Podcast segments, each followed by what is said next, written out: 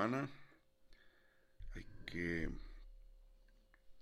comenzar y antes que nada decirles que mm, espero que han tenido una comprensión mm, suficientemente aguda de lo que es la economía. Y en qué consiste su propuesta, cómo concibe la economía la sociedad, cómo la entiende, cómo la estudia. Al mismo tiempo, que puedan captar muy bien las diferencias con relación al modo en que los historiadores y los sociólogos, a su manera también, claro, entienden la sociedad.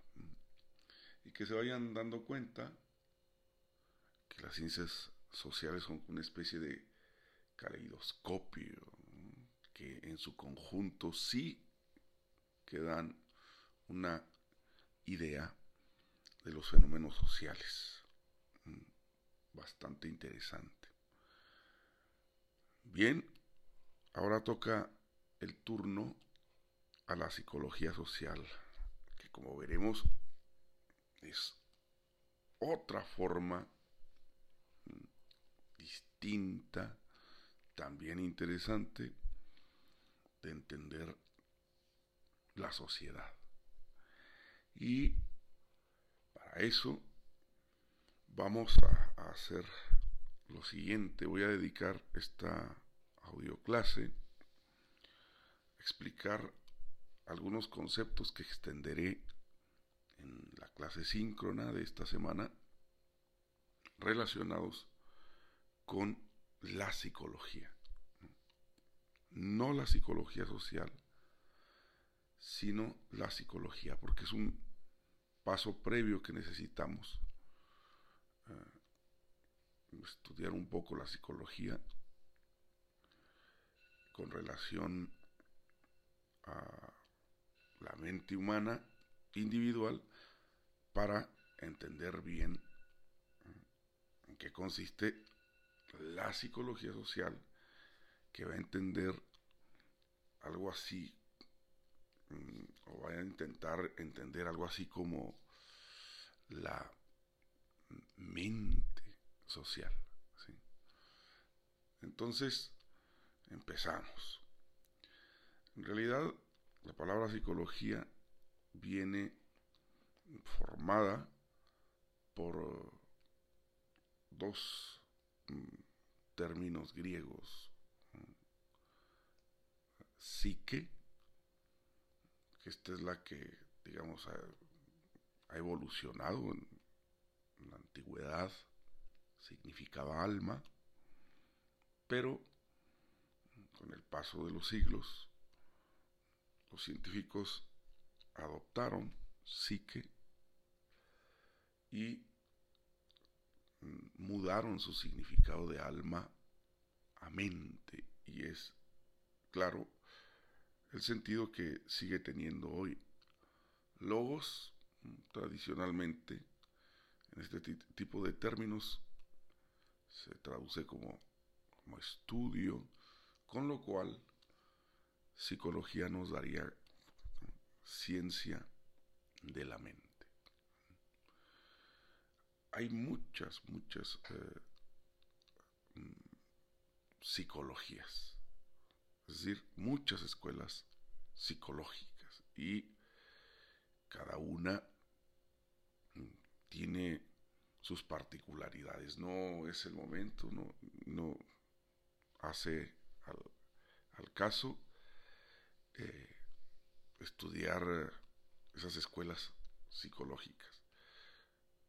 Por lo que me limitaré a un autor que es fundador de la psicología y uno de los grandes pensadores de la modernidad. Este autor se llamó Sigmund Freud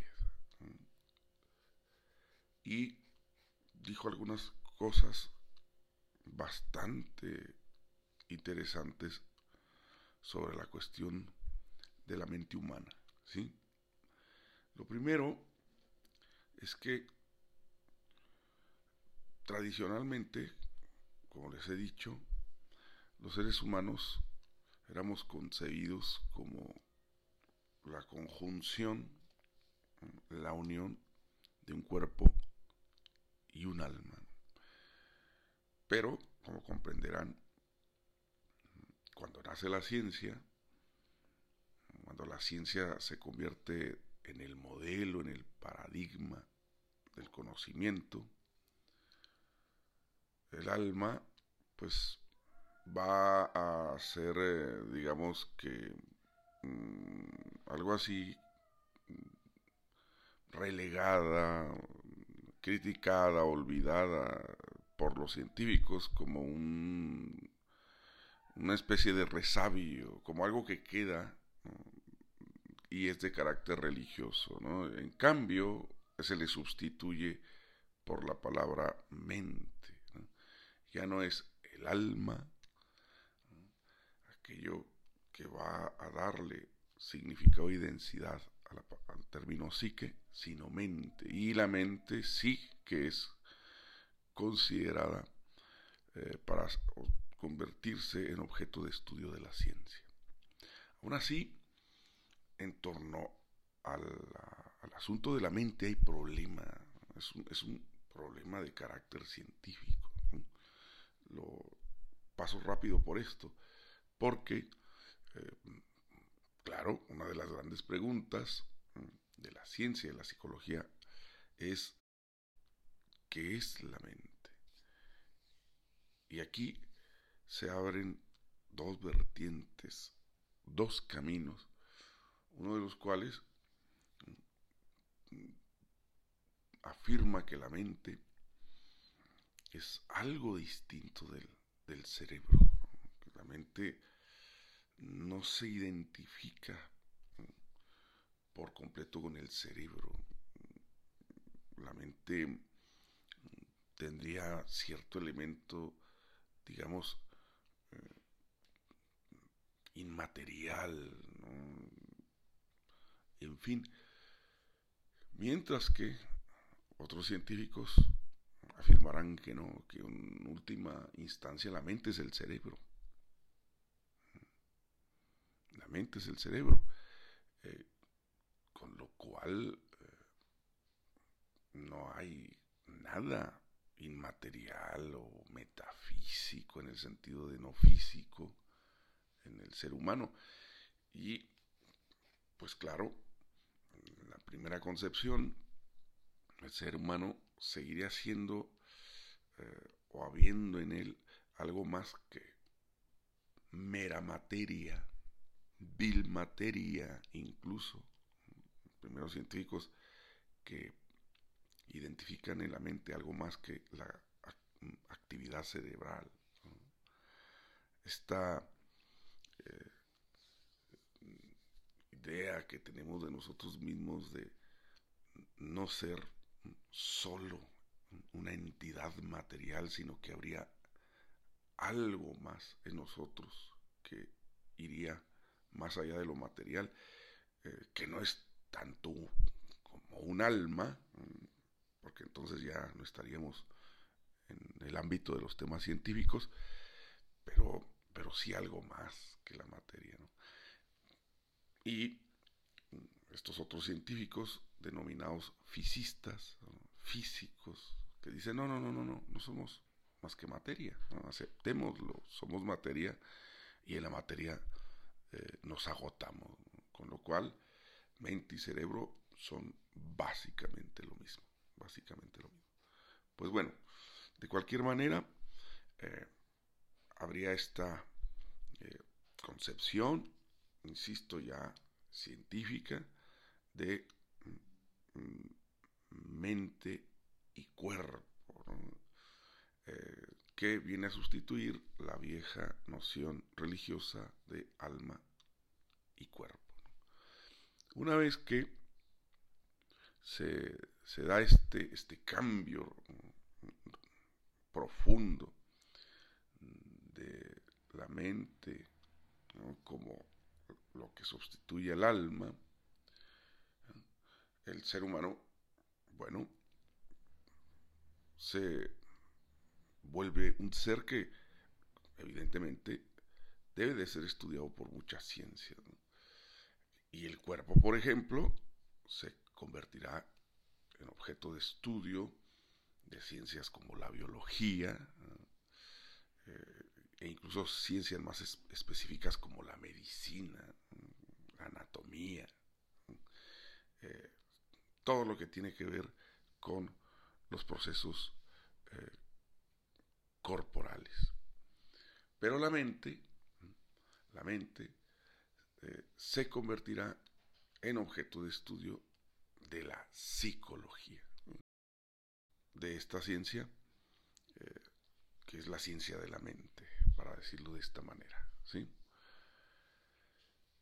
La psicología, entonces, intentará describir, explicar los tremendos, complejos procesos mentales. Y aquí es donde entra el psicólogo del que te hablaba, insisto, fundador de la psicología, que es Sigmund Freud.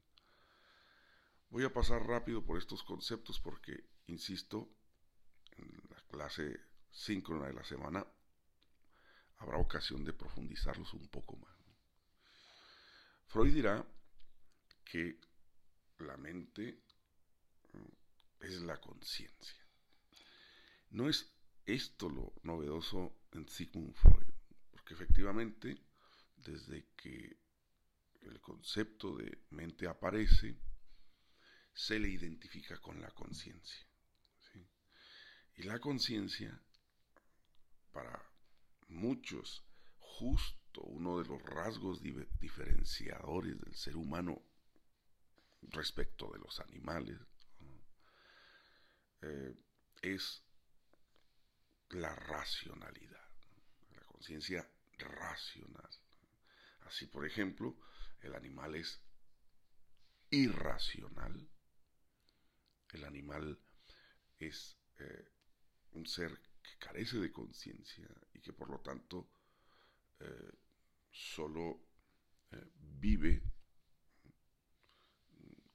conforme a sus instintos, mientras que ser humano tiene entonces conciencia, es un ser racional y por lo tanto hay en él mente, el lugar de la conciencia, voy a decirlo así, el depósito de la conciencia eh, es eh, la mente, la mente. ¿Y qué es la conciencia? Bueno, rápidamente definida, la conciencia es saber de sí. Tener conciencia es saber de sí.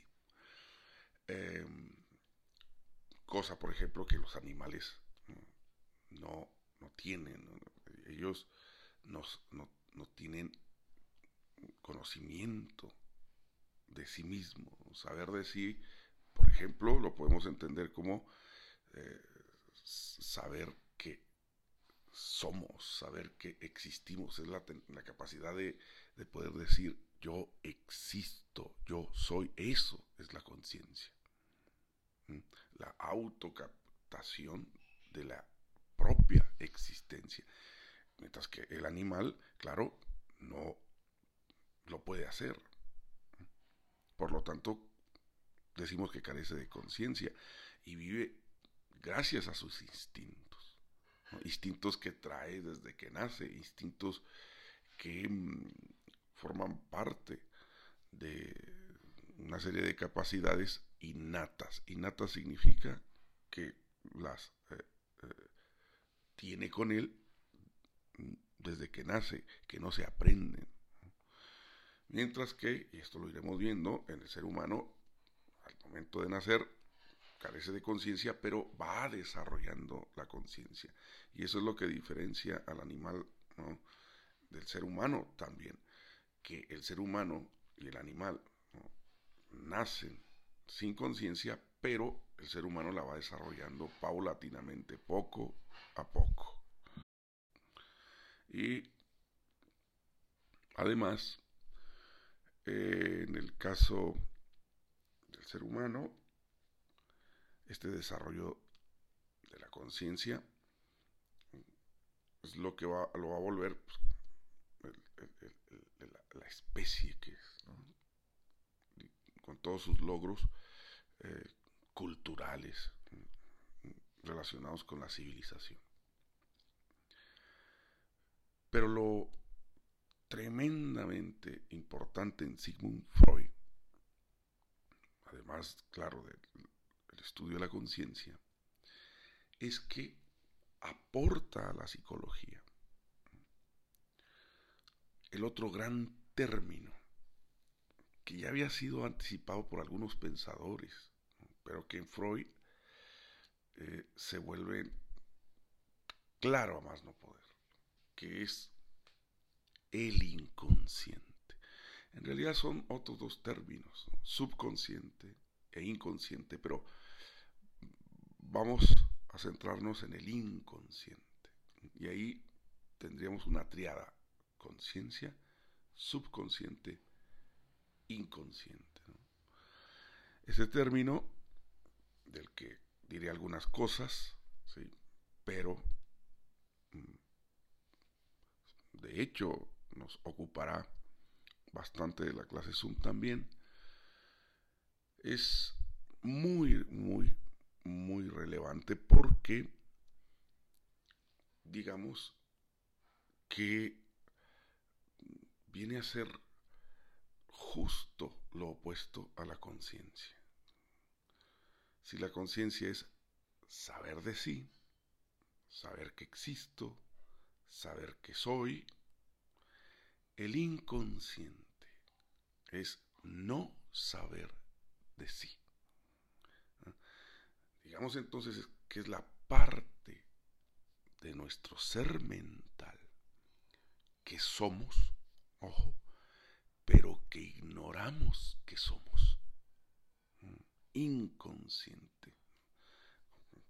Entonces, viene a ser muy interesante, eh, porque cambia la concepción del ser humano a un ser eminentemente racional, un ser eh, caracterizado por el poder de su razón, mm, eh, para, la que, para el que no existen secretos acerca de lo que él mismo es respecto de sí mismo.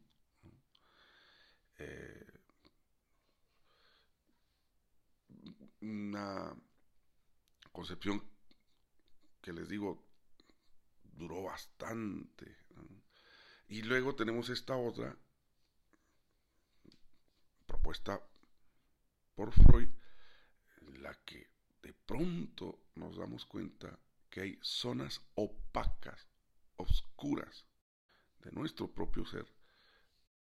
Hay elementos de nuestra personalidad que no son absolutamente desconocidos. No somos conscientes de ser como somos.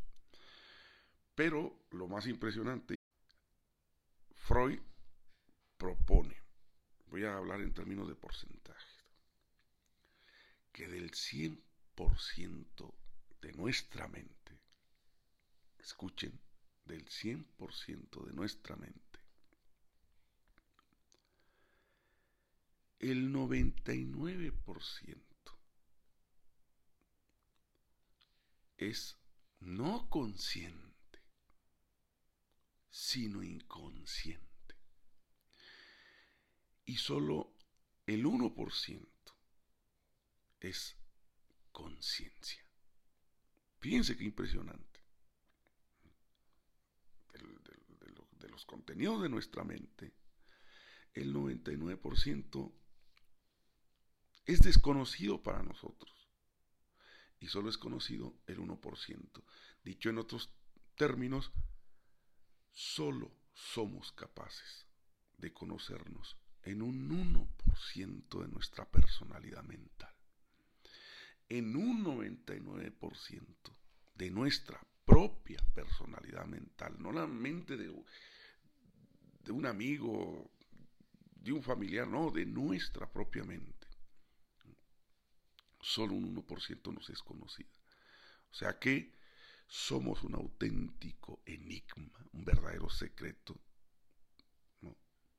para nosotros mismos. Y con esto quiero de momento terminar, ¿no? Entonces ya hemos avanzado algo en la nueva ciencia, que es la psicología social. Hablando, claro, primero de psicología. Y eso hay que retener.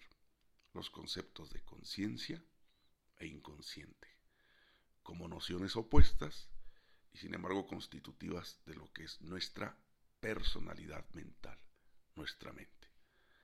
En la clase Zoom seguiremos hablando al respecto. Eso es todo